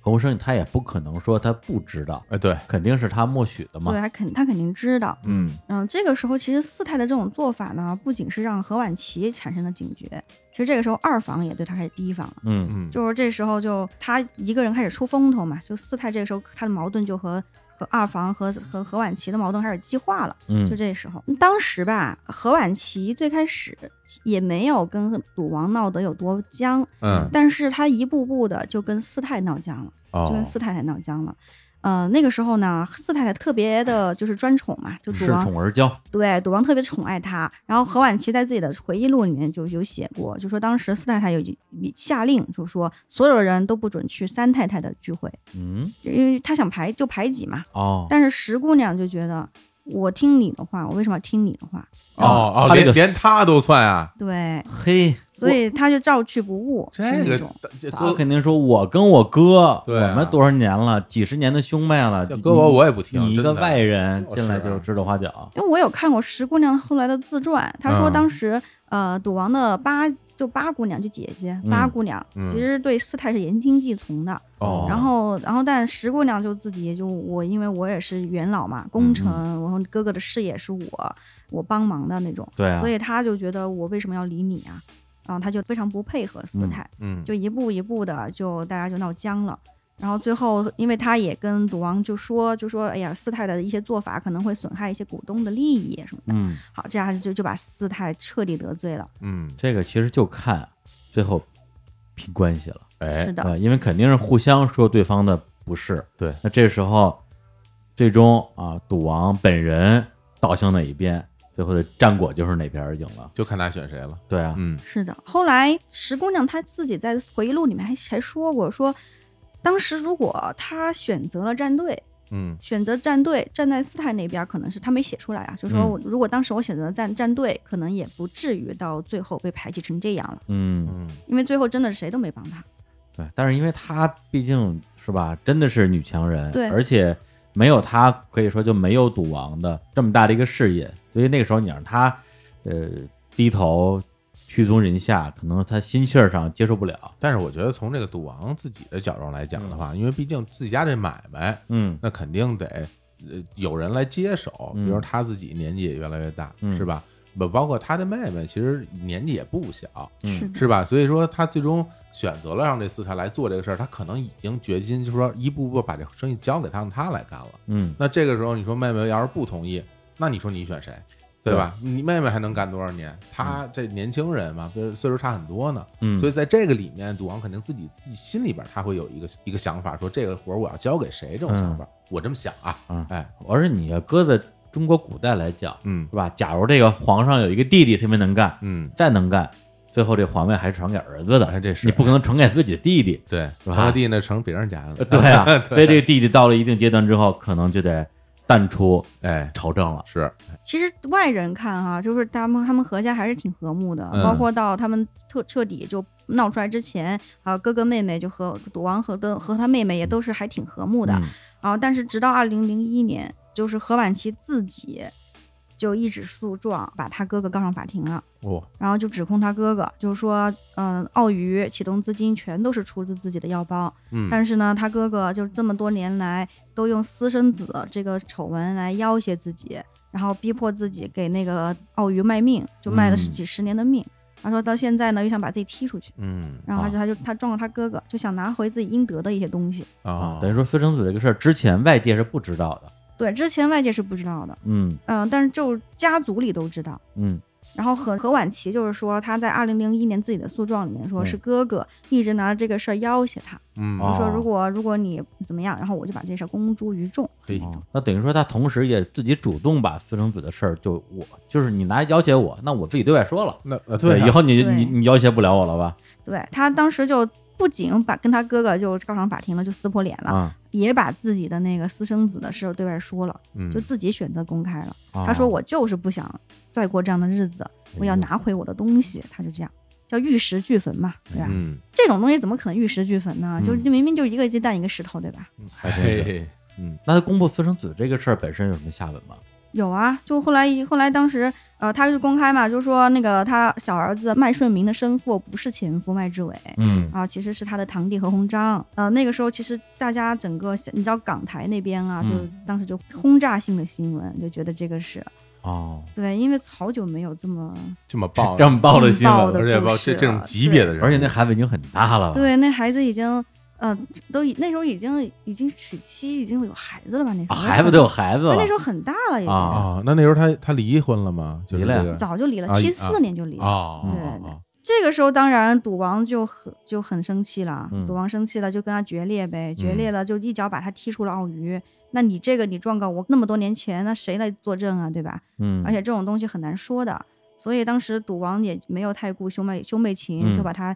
连他奥娱的股份都一脚踢出去了。就哦踢出董事会了。所以当时就应该是零二年的时候啊，然后何鸿燊的副手就来到他办公室，我们要解除你的职务，哦，就就这样。就何婉琪当时就被赶出了奥娱，嘿，嗯你看就真的是服务了一辈子，然后结果就赶出去了。天使投资人是吧？对出局了，让人把公章抢走 了，你看是吧？对，嗯何婉琪跟他儿子这一段吧，就后来真的是我我我从来没有见过这么狗血的这个故事，真哎的是特别狗血。因为他这个儿子其实也不是那种大家想的那种，嗯、就忍忍辱负重、隐姓啊埋名、爱情的结晶，而啊，且是对，然后嗯又特别阳光正派的那种帅气的青年，他也不是这种。 哦，对他，二零零一年就他的母亲状告赌王的时候，然后赌王就说，呃，说你小儿子，说你小儿子卖水民，就跟他妹妹说，你小儿子卖水民烂赌，嗯，欠了很多很多债，然后我帮他还了一亿多，哇，哇，对，就是他你小儿子烂赌无能，然后还欠债，也不适合在我们奥运工作，然后就这么嗯说，就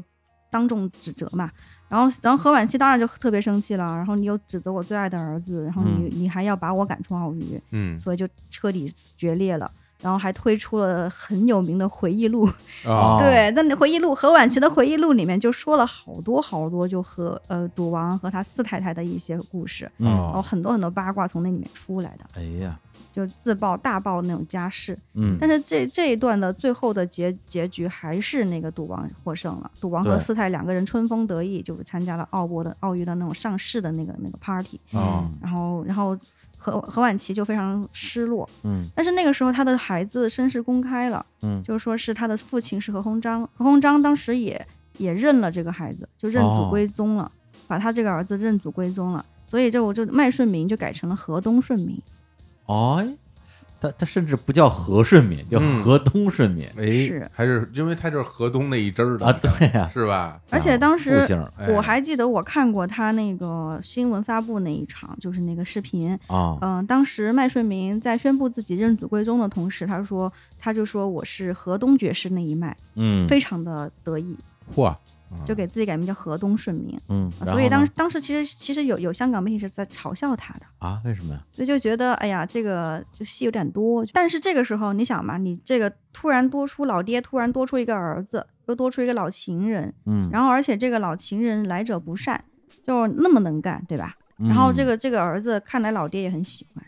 所以就是何鸿章的两个亲儿子哦，就不安了。不，那个也是亲儿子对，那个是他跟他英国的太太生 的，对 对啊对，那边是真的亲儿子。啊，那是有有婚姻的亲儿对，子婚内生的 那对亲对两对个儿子就特别不安了。啊，然后当时就看他的他爸爸，就何鸿章对他这个新任的小儿子嗯真的照顾有加，哦哎，哎，然后公公开出来，然后就哦嗯带着两母子就公开出来，就像是那种认祖归宗，啊还这么大的仪式，抢家产，对，仅整个香港头版头条全都在连篇累牍，然后这两个就觉得哇，那他们俩的地位就受到威胁，对是是的，所以这个时候，嗯，他原配的儿女就把何婉琪。和他的父亲、亲生父亲何鸿章都告上了法庭，啊，那告什么呢因为什么呀？不知道因为什么，就是他就告上法庭，就还嗯说、说呃，在法庭上说了很多过分的话，啊说是何鸿章买凶杀他们，我天，然后还这说杀儿子是吗？对要杀自己亲生孩子，就是意思就是说，嗯，还说我们这辈子平生最恨这个老头，哎呀哎呀，就是亲儿子，就这么说他自己亲爹。当时这个事儿也闹得特别大，哇，这是另外一起豪门恩怨了。对，是的，他们可能还是觉得担忧自己的财产分配吧，就是对两就两个孩子，还是还是觉得自己的财产受到威胁。那那这个事儿后来怎么收场的呢？后来其实还是和解了，嗯嗯，官司和解了，但是何鸿章真的差点被气死了，嗯就被两个孩子气死了。然后就这官司结束以后，何鸿章其实就跟呃何何东顺明还有那个何石姑娘走得更近，嗯就基本上就是就跟他们走得更近了一点儿。嗯啊，何鸿章也是啊，这也是这老了不太消停，就刚刚跟婚内的亲儿子官嗯司结束，好这边他的新任的儿子又出问题了，又怎么了？就何东顺明。嗯，河东顺民吧，当时嗯，他有个老婆，河东顺民的老婆叫陈复生，嗯我不知道你们有没有看过那个，呃，就是应该是八十年代有一有一版的《天龙八部》哦里，面的阿紫，就是黄日陈华那边吗？啊，好像是啊，不是不是不是啊，黄日华那本他的那个阿紫是刘玉翠嘛，哦，就还得再往啊前，更早一版，对啊，更早一版也是香港的啊，然后她就是她是阿紫的扮演者叫陈复生，嗯然后也是个女星，特别特别好的一个女人，结婚之后就相夫教子就退圈了，嗯啊，河东顺民呢就自己就比较性格就比较喜欢到在外面玩儿，哦，好，到了那个时候，他你看他他老父亲刚刚经历了那么多官司，嗯然后又经历了自己的家丑的公开，对很多很多打击之后，然后河东顺民又宣布跟他老婆离婚。哦嗯就是他他老婆陈复生是一个非常非常正面的一个形象，就是哦很、很贤惠、很贤淑的一个老婆。嗯然后他当时就闹离婚。这个时候呢，其实他们的生父就何鸿章对这个儿子其实很不满了。嗯哦，因为为真的之前他赌王说他烂赌啊，说他不作为啊、无能啊什么的，然后他何鸿章又觉得这个儿子又其实呃可能关男女关系方面也不太检点，就嗯挺不满的。嗯就是我为你扛了这么多事儿，对，是吧？为了你跟我别的儿子打官司，嗯啊，为了你让天下人看笑话，最后你发现这这这孩子是可能真不太行，是是的你想他心里肯定会想，我嗯我觉得他心里肯定会想，因为毕竟这个儿子从小也没在他身边，嗯是吧？他觉得可能他亏欠亏欠啊对这个孩子对对不少情感上的是吧？是的你的成长我都没有陪着你嗯，那现在终于你到我身边了，我就对你很好，是吧？嗯补偿补偿咱们这么多年的是吧？我亏欠你的情感，结果吧，发现这玩意儿不是个东西，这不嗯行啊，这孩子啊嗯，而且那个时候吧，好像还传出说是这个河东顺民家暴，嚯，哦对，哎就那就真不行这有人这样的一个新闻。嗯然后他公公就何鸿章特别生气，嗯因为这个陈复生真的特别特别尊重这个老啊人家，，就是他非常看重这个儿媳妇儿，对，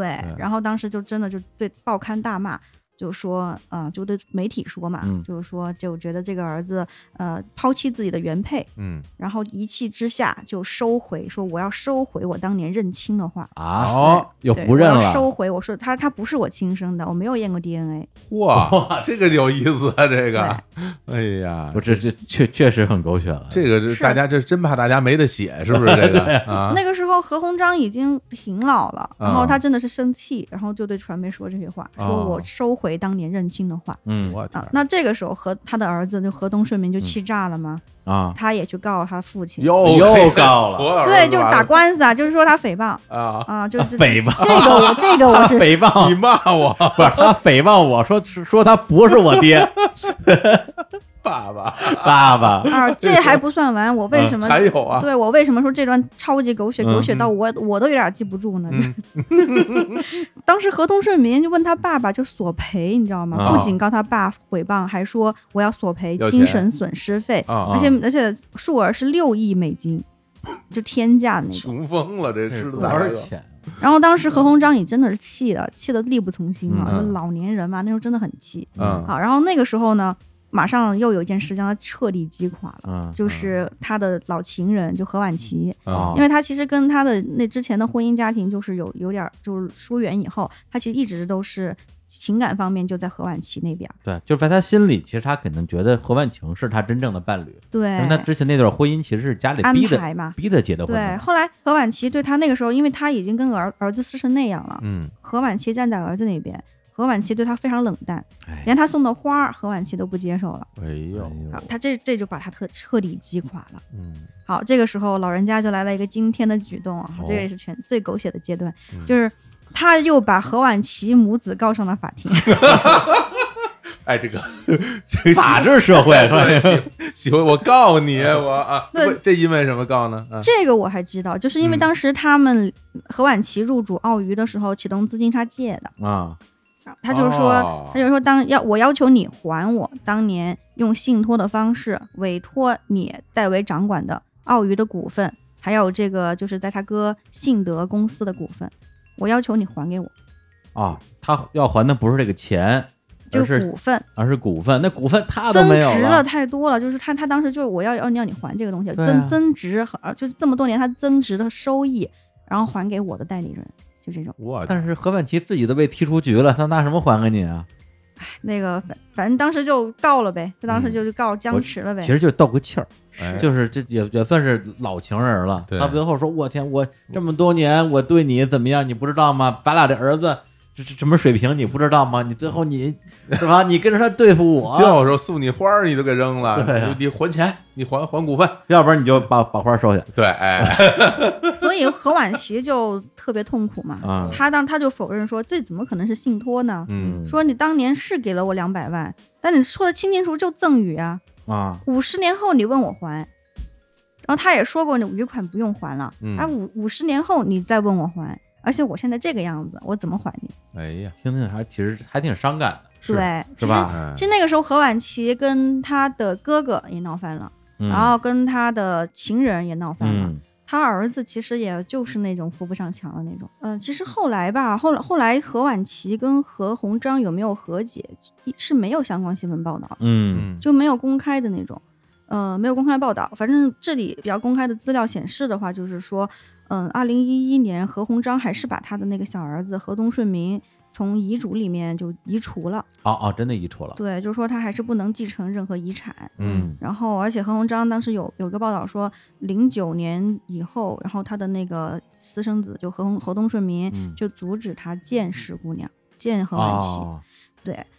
所以最后两个老人其实都没落好，嗯就何鸿章自己跟他的原生婚姻的那个家庭的两个孩子其实也处的不好，嗯是肯定的呀，对，然后他何鸿章应该是二零一七年去世，然后何婉琪自己呢就是孤零零的二零一八年去世，就两个隔一年。嗯然后何婉琪走的时候应该是非常冷清的，当时港媒把她的死讯报道出来的时候，她已经去走了好几天了，就走了好哦，几天才被发现，嗯，就非常冷清。哎呀，嗯，但是最后他们就是何婉琪也走了，然后何鸿章也走了，包括那个前夫麦志伟也走了、嗯，啊，但是最后的最后，他们三个都在一块墓地里。哎哦都葬在一个墓园里。哎呦，这听了还是让人非常唏嘘的呀，真是啊，嗯对，而且这一对儿恋人也是就是不被祝福的恋人，真的对是被诅咒的一对恋人，嗯，这么多年对抗全世界，到最后两个人就成了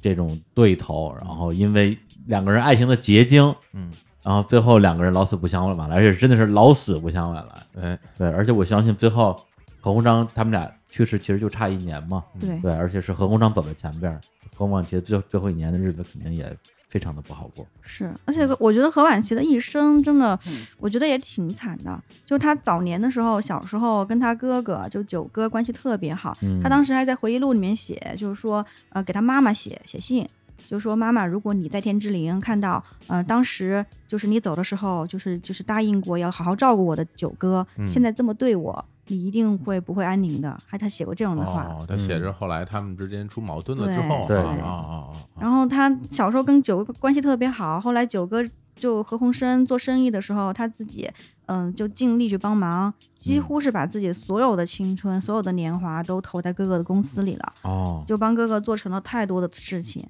然后结果呢，他他最终结果是被哥哥踢开，就一一点股份都没拿到。嗯然后他自己的最投入的感情呢，就跟他堂弟，嗯，小时候十九岁就爱上十六岁堂弟，就这么多年，几乎是啊真是一辈辈的子那对，几乎是一辈子。那他们去世都九十多了，九十多了，都对九十多岁两个了，人相爱八十年，就一辈子的爱恨情仇，爱的那么强烈，嗯那么炽烈，而且真的是顶住了全家族的压力，对，嗯全社会的那种议论什么嗯的，嗯，也是真爱吧，也算是真嗯爱那了。肯定是真爱，肯定是真是爱。哎但到头来呢，然后跟哥哥决裂，嗯，然后哥哥哥也把自己当仇人一样，是然后呢又跟自己最爱的那个堂弟也决裂啊，也算是老死不相往来。嗯，所以何婉琪的一生真的是太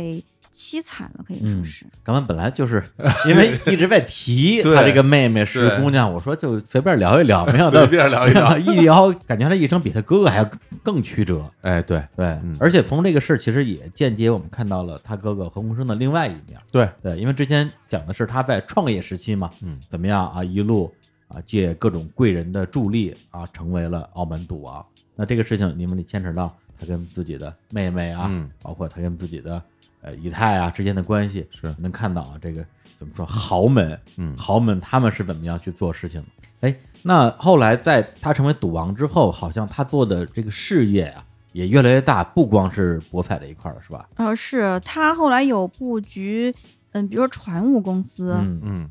呃，还有一些，比如说他的信德集团嘛，然后嗯最近也有在内地买地，就像那个上海那边儿房那地个产，对对对啊，苏州河那边儿啊，就有有置业、房地产，呃，也还有很多，还有投资了，投投资嗯更是多嘛，这嗯就嗯不用这就不用说了。嗯而且其实你看他，虽然说他他有那个澳博那一块儿赌牌，就是主牌嘛。嗯但是现在我知道澳门的赌牌是三主三副，嗯，其实这里边有一主两副，就三块牌儿在他们家手里。嗯哦，是的，还是相当于控制了澳门的博彩业。还是控制控制了全澳门的博彩。嗯嗯，他主牌就澳博，然后呢两块副牌儿，一个是他女儿，女儿就是二房长女何超琼、嗯手下的美高梅，嗯就是一块副牌儿。然后还有一个就是他二房的小小儿子嗯呃何猷龙手里的那个、叫做那个是新豪吧，啊就是嗯新豪博亚，就是这三块牌儿都在他们家手里。嗯所以说整个澳门的赌运那个博彩业还是他他在他手里的。嗯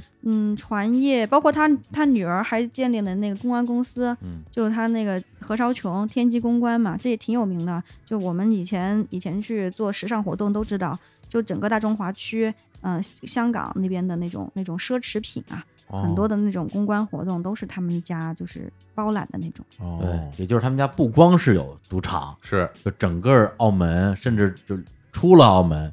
真的是家大业大。对对，据说赌王去世之后留下了多少个亿？说是有这个，我不知道这数字准不准确啊说是有五千亿，五千亿。啊，然后呢，我就看有一人啊，就是发了个微博嘛，啊社交媒体上，大家就说这个五千亿，大家是没有概念，没有是吧概念那我帮大家来算笔账啊说如果我没有算错的话呢，就比如说啊，你一年挣三十万，嗯哎，那这个五千亿呢，你需要赚一百七十万年。一百 七十万年，哎啊什么？一百七十万年是什么意思呢？啊就是从袁某人那时候开始啊，你你就一年能挣三十万了，你赚到现在，你能赚到五千亿啊！我天，说，哎，如果你这一年呀、要能赚到七十万嗯，那你这五千亿你就赚七十万年就可以了，哎，大大缩 短。那从什么时候开始呢？就从蓝铁人那个时代啊，挣到现在是吧？然后，如果你一年挣一百万，哎哎，，那那不少了。五十万年啊嗯，从北京猿人开 始，你就可以， 我都觉得这个天文数字啊我，嗯反正最后的就说呀，说哎，就这就这么说吧，是吧？这如果说这个盘古开天地啊，三百二十六万七千年，这五千亿要从那时候开始嗯算，那你每年都要挣十五万呢。哦，所以说，我觉得这个对于普通人来说，这个数字根本不可想象。确实没法想象。嗯，那这个真的是太多钱了，太多怪不得赌王何鸿燊去世之后，大家关注的很多都是说这个遗产分配问题，因为我觉得就是是吧？对这大富豪这这去世之后肯定会关注，为什么这回大家都会讨论？啊嗯，原来这钱真这这太多了，钱太多实，在是太多了。嗯哎，但是关于啊，还有这个啊，哎，四方十六子啊，遗产争夺战，嗯我们可能要等到下期再聊了，哎呀这期肯定是聊不完了。嗯，哎，最后我想问一下，对于何鸿燊啊，这个人啊，他的一生的经历，咱们也大概聊一聊。是啊当然他的一生太过曲折了，嗯还有很多的影视作品。是刘德华演过一个什么电影，就是《叫赌城大亨，赌城大亨》对，嗯啊，刘德华演的就是何鸿燊本人，是吧？是的，也是王晶拍的。哦，嗯我很清这个，王晶他这 个这这部电影真的贱贱的啊，就因嗯为这里边儿你看邱淑贞就演了何鸿燊的那个大太太，哦影射他那个原型，哎嗯然后也是后来也是瘫痪了，就在轮椅上那种。哦，然后呢，那里边儿还有谁一个一个女孩儿，呃，我忘了那影星叫什么名字啊，那个女孩儿后来影影射的就是励志哦，对哇哎，不是励志跟赌王啊有有有有一啊有一有段儿这个那个香港八卦那 那那这个可是绕不过去的梗 啊哎。呀，哎，来说说这 个，啊，什么现在就说呀？ 我这是不是留的留的哎，聊聊聊下去了，留这下个回说励志，哎呦，李志大家可能不知道啊，李连杰的太太啊对对对哎李志大美是女啊，那现在，比如说对于何鸿燊这个人，呃，从呃，一个是咱们整个国内啊，外加上特别是澳门，嗯对于他的形象是一个什么形象呢？是觉得说是一个有钱人，嗯对大富豪，还是说啊，这是澳门之光，澳门人的骄傲？但是会不会又因为他从事这个行业，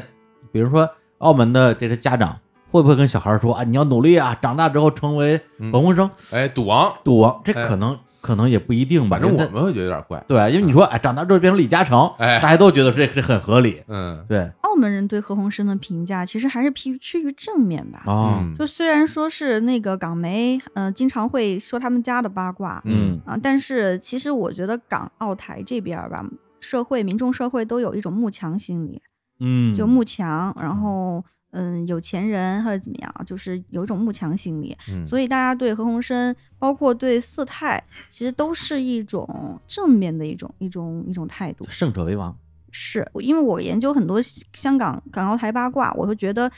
他们民间跟可能跟我们内地的这种嗯大陆的这这种的那种传统观念不太一样。嗯就他们那边是觉得就是结果为王，哦，就包括你看那个澳门呃太阳城娱乐的那个老板就席米华嘛，嗯，就是他他大房和他的小老婆比赛生孩子那个那个老我板天，啊，对， 比赛就是上他，他也是呦他也是博彩业的嘛，嗯嗯，但但他在澳门当地其实也是就是地位算很高的，嗯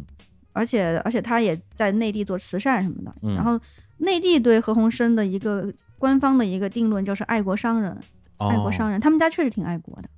就当时有有花了有六千九百一十万港币。就就买回了那个圆明园流落海外的兽首，哦，那是他们家买的，对，哦，当时，这个兽首应该是流落到一个台湾的收藏家手里了，嗯然后他们就就发现这个，就买就买下来这个六千多六千九百多万，嗯，然后就捐给了就无偿捐给了国家文物局，哦，其实真挺爱国的。而且当时何超琼就他女儿，其实大家都觉得，就他那个二房的长女何超琼是他的真正的接班人，哎，嗯对，因为何鸿燊所有的那种事物其实都是何超琼为主，是嗯而且何超琼现在是香港所有那个那个妇女发展会的那个那个会长，嗯而且当时也代表那个呃香港去联合国，就是有去做报道嘛，就是说就就跟国际社会展现我们那个中国呀、香港的这种这种问题，然后还挺爱国的，而且当时也是被很多人泼污水了，就是哦被香港那边。嗯，何何超琼也是，就是何超琼，他跟媒体说过，说爸爸其实很少教他怎么样去做生意，嗯更多的还是给他一种家国情怀。嗯，他说他们何家吧，其实是有很多机会都是可以向外面发展的，哦，可以去欧洲啊，去美洲啊，对吧？对然后哎还真是有很多很多机会可以出去投资，就连根拔起去去外面投资。他爸爸还是选择就是留在香港，留在那个澳门，然后去去内地，嗯就是在内地布局的内地投投资。是所以就何鸿燊其实一辈子还是有一个那种家国的认同感觉。嗯，对，这跟我跟他小时候就认同自己是一个中国人，对，而不是一个有这种啊呃外国血统，他的一种自我认知肯定还是有关系的。嗯是，啊嗯而且何家他们都有一种这样的想法。你想嗯河东那一、那一族嘛，就为抗战也是损失惨重嘛，对吧？嗯然后何鸿燊也是，嗯，做生意之后，其实他以前也被很多人接见过。然后他他，嗯，他发展产业什么的，到大陆投资啊，做慈善也挺多的。嗯嗯，所以说其实他确实他的八卦很很多，很狗血。嗯，然后内地这边可能他做博彩嘛，然后别人也觉得哦，你赚的是什么钱哎、啊、都有这种说法。是。但人嘛，人都是这样的，啊就是我觉得时势造英雄。你说的时势造英雄，我特别有感慨，因为在他去世之后啊，很多媒体都在报道他的一生啊，哎，如何的精彩啊，如何的八卦。对，然后我听这个看理想啊，梁文道道长他自己在八分里边儿也稍微聊了一下，哦，对他主要是聊何鸿燊所在的这个时代，就是澳门整个这个城市的一个发展。实际上，他也是经历了一个几个不同的重要的转折点和和时间线。嗯一个就是在明朝中叶的时候，一五五七年，葡萄牙人来到了澳门，把澳门变成了当时中国非常大的一个港口。嗯，所以当时澳门它不是以博彩业作为它的一个主主要的一个商业哎，对，对，它是一个大港口。嗯那个时候附近的这些其他国家的货物都是从澳门走的，这是一个阶段。然后差不多这个经历了三百年，到了一八四二年，英英国人到了香港，香港一开埠，澳门地位没有了。对，啊、那他等于说这以后这这个货不从那儿走了，这个时候他们开始转型做博彩，就正好等于说是打开了澳门博彩业这样一个大门。再往后，到了咱们改革开放之后，又是一个重要时间节点，因为之前澳门包括香港都是有很多的工业在那儿的，嗯，对。但是咱们改革开放之后，工业整个在香港、澳门相当于就没有了，然后香港啊，快速的转型成金融的这样一个导向，澳门就更加纯粹的去做博彩行业了。是对，而洪生的一生其实是在整个这样一个大的时代之下，他个人的选择最后踏在了时代的浪尖上。对，我觉得像这样的时代，赌王不是他，也会有其他人。对，在澳门那样的一个地方，一定会有一个赌王出现。是对，所以刚才咱们其实有一个，其实是很这很很很很幼稚的感慨，说：“哎呦，嗯，他们他们怎么都认识啊？”啊，哎，对啊，他何生跟何应龙怎么都认识？嗯不是他们本来就认识，而是正因为他们当时认识，后来才成为了他们。 哎，对，这是一个先有鸡和先有蛋的问题。要不然你这个，如果你跟人一块儿说，哎，那个我们一起来竞标这牌子，那边是谁？哦，霍英东、何鸿燊、啊，算了吧。 我说你 看这几个人，你还跟他竞标？但是他那时候谁谁知道五十年后他对们呀、他们是谁啊？挺有意思的啊。哎呀，那我们今天啊，哎，这赌王传奇啊，嗯先聊完第一集，好聊聊一聊他还有他妹妹啊，哎石姑娘，他们两个人的一生啊。下一期我们来聊一聊大家可能啊更关心、更好奇的，这个太太们呐，孩子孩子们啊就是遗产怎遗产么哎怎么哎呦抢？哎，好好聊一聊。是然后，那我们节目最后呢，给大家带来一首歌啊，刚才也提到了这个啊，赌侠，哎啊，赌圣、嗯赌神，哎，我们就放一个我们小时候看过发哥演的《赌神》这电影呢，呃，主题音乐好就叫《赌神》，好啊，由知名香港音乐人卢冠廷是创作的，对，我们来听一下啊。然后推荐大家去关注啊，今天嘉宾易姐的呃嗯微信公众号叫“高能易贝子”，哎，哎呦，这这这有点复杂，啊那要不个你自 E 己还是 A B C D 对， E 要不的然你 E 要不啊然？你自己说说，哎，啊，对，就是高能一辈子啊，一就是 A B A B C D E E、哎那个字母 E，啊啊，然后贝是贝类的贝。贝蕾的草贝字头那个叶培的培，叶培的培，贝的哎培，呦贝蕾的贝。啊，就因为自己的名字里有个贝字嘛，哎呀，贝姐，贝姐，高能哎一辈子啊高，能一辈 子，对，就高我的 slogan 就是高能一辈子，让你听得就是听八卦听得高潮一辈子。 也哎呦太好了，行，好行嘞好，那我们就为这首歌里边结束这期节目啊，跟大家说再见，拜拜。拜拜。好，拜拜。